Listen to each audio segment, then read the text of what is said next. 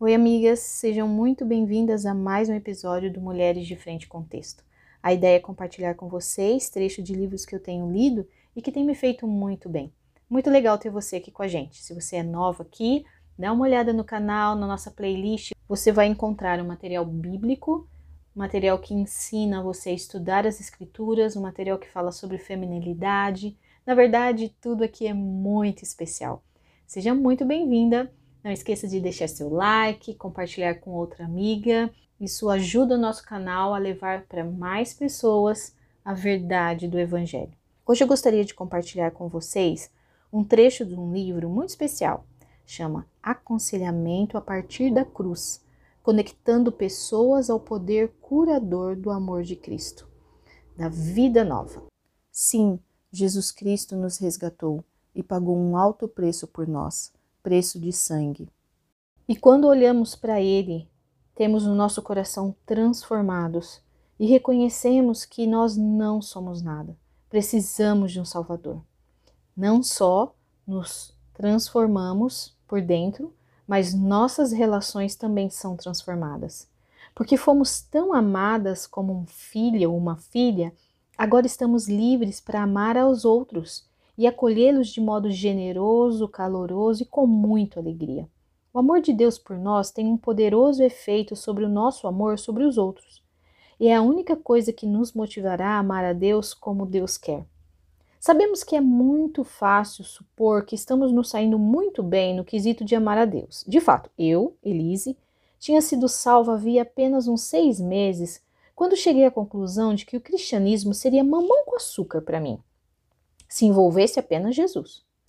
Mas o problema é que o Evangelho envolve muito mais.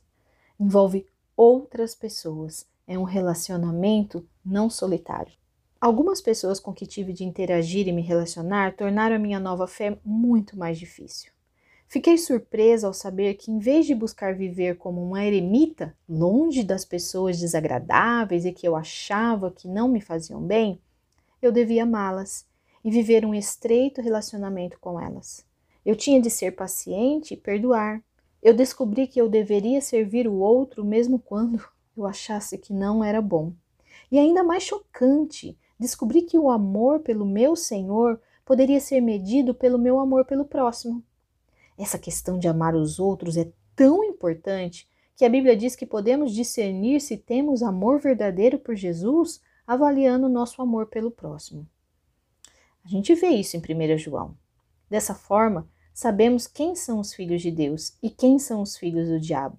Quem não pratica a justiça não procede de Deus, tampouco quem não ama seu irmão. 1 João 3,10. Chocante, não? Como se pode ver, essa questão de nossas relações com os outros não é uma coisa pequena. Esse é um dos testes de fogo da verdadeira fé. Deus ama os relacionamentos afetuosos e se o amamos, teremos esse mesmo sentimento.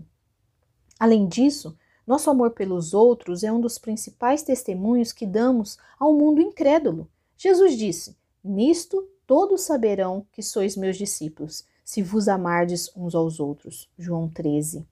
Relações afetuosas são extremamente importantes em nosso testemunho. O modo de tratarmos os outros, como servimos, como nos relacionamos, é primordial para darmos frutos em um mundo incrédulo. Não há nada que choque mais o mundo ou que deixe os não cristãos mais intrigados e curiosos do que uma pessoa que continua a amar, mesmo quando é tratada de forma desprezível ou enfrenta grande perseguição. Toda lei os profetas se resumem num grande mandamento: Acho que você já deve estar lembrando. Amar a Deus e ao próximo como a ti mesmo. Devemos amar a Deus de forma constante e apaixonada, e ao nosso próximo, seja ele nosso marido, nosso filho ou qualquer outra pessoa que está aqui, do mesmo modo que amamos a nós mesmos. O verdadeiro amor não é apenas um impulso ardente que arrebata nossa mente, mas como uma determinação sólida de pôr a nossa existência a serviço dos outros. Embora isso possa nos custar sangue, suor ou a própria vida, é isso que Deus espera de nós. Nós amamos porque Ele nos amou primeiro. Mas como essas verdades se fazem real no meu dia a dia? Como eu consigo entender que sim, eu sou amada, mesmo sendo pecadora? Mas como eu coloco isso em prática? Nós precisamos nos lembrar do Evangelho. O Evangelho é para todos os dias. Se esquecermos que somos pecadoras e imperfeitas, facilmente nos tornaremos orgulhosas de nossas virtudes e duras com o nosso coração quanto ao nosso cônjuge, nossos pais, nossos filhos. Quando achamos que tudo o que fazemos é certo e nos orgulhamos da nossa obediência a Deus, é quase impossível ter um coração amoroso ou paciente. A gente percebe isso quando maridos se esquecem do Evangelho. Maridos que esqueceram essa parte do Evangelho costumam ser insensíveis e exigentes esse tipo de marido é tentado a governar sua casa como um ditador e é rápido em salientar que sua esposa e seus filhos devem se submeter a ele, afinal, ele é o líder. Por ter esquecido essa parte do evangelho, ele também esquece a liderança servil de seu Salvador, que lavou os pés daqueles que estavam prestes a abandoná-lo e negá-lo. Esposas que se esqueçam do evangelho, elas se esquecem e são pecadoras e falhas e elas costumam ser muito duras e críticas. Esse tipo de esposa tem facilidade de apontar o fracasso do marido e pensa que seu amadurecimento na fé está sendo prejudicado porque ele não está exercendo a liderança como deveria. Quando seu marido ora, ela só critica sua oração. Quando ele assiste televisão, ela pensa em todas as horas que ela passou no estudo bíblico se comparando a ele.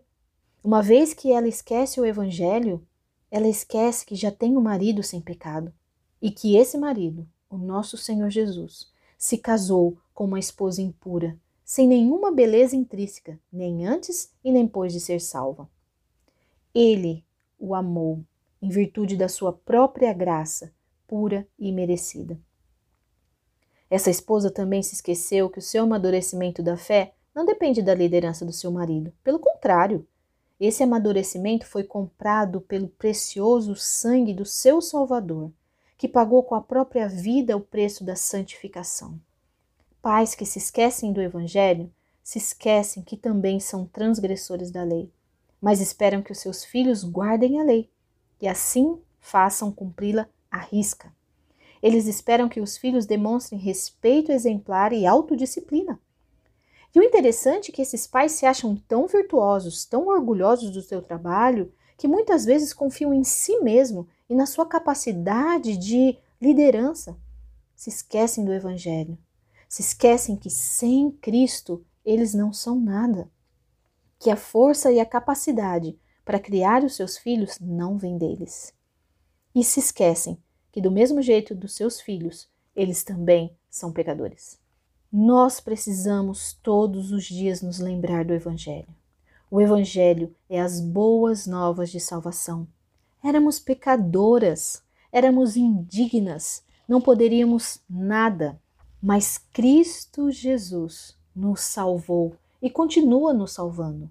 Por isso, todos os dias precisamos ouvir o Evangelho. Nosso marido, nosso filho, nossas amigas, as pessoas que estão em volta devem ouvir de nós as mesmas expressões de afeto e apreço que Deus nos dirige. Ele nos impressiona com graça, misericórdia, encorajamento e generosas palavras de amor. Uma vez que somos acolhidas e amadas por esse Deus que se fez homem e morreu por nós, sem nós merecermos nada, nós podemos nos tornar generosamente carinhosas e acolhedoras. Sim, você já deve estar pensando: somos imperfeitas, somos pecadoras, errantes que foram acolhidas por um Pai paciente, longânimo, amável. Deus nos amou e nos atraiu para si. E Ele é gentil, Ele é paciente, Ele é bondoso, Ele é fiel, e nós não somos. Nós não somos como Ele. Nós somos semelhantes a potes nos quais o olheiro trabalha sobre a roda Somos feitos de lama. Sim, somos moldadas pela mão de Deus, mas limitadas, finitas e ligadas à terra. Somos vasos de barro. Ele vê o que somos E isso faz com que ele tenha compaixão de nós. Ele se lembra que somos pó. Pense novamente no abismo que existe entre a nossa existência e a de Deus. Contudo, Deus nos trata com grande piedade, mansidão e compaixão. Ele poderia fazer inúmeras exigências sem nos oferecer nenhum caminho, mas preferiu fazer um caminho e colocar todas as exigências sobre si mesmo. Jesus é o nosso único caminho. Como eu me relaciono com meu marido, meu filho, meu pai, minha mãe, aqueles que estão em volta? Como Cristo se relaciona comigo. Cristo transformou o nosso coração. E por isso, porque Ele já fez tudo, podemos ter uma vida que reflete ao nosso Deus. O Evangelho? O Evangelho é para todos os dias. Nós não conseguimos sozinhas, amigas. Nós não conseguimos ser bondosas, ser generosas, ser pacientes, mas o nosso Senhor, Ele transforma o nosso coração e continua transformando todos os dias. Por isso, as amigas mais próximas que me conhecem já sabem o que eu vou dizer. Precisamos estar bem pertinho do Senhor, para que assim possamos refletir a bondade, a mansidão, o domínio próprio, o caráter de Cristo. E assim seremos cada dia mais parecidas com nosso Rei, não confiando nas nossas forças, mas confiando na força daquele que nos salvou. Que Deus nos abençoe a nos tornarmos mulheres mais parecidas com o Rei. Amigas queridas, nesse mês de julho a gente vai dar uma pausa nos áudios, mas nós voltamos em agosto com mais episódios do Mulheres de Frente Contexto. Aproveita se você ainda não terminou seus estudos em Marcos, aproveita, dá tempo. Em agosto vamos começar a estudar Jonas aqui no De Frente Contexto. São só quatro capítulos. Eu tenho certeza que você vai se encantar pelo que você vai descobrir sobre o nosso Deus. E você já estudou? Te convido a estudar de novo. Afinal, a palavra do Senhor é viva e ela transforma o nosso coração. Até agosto, amigas!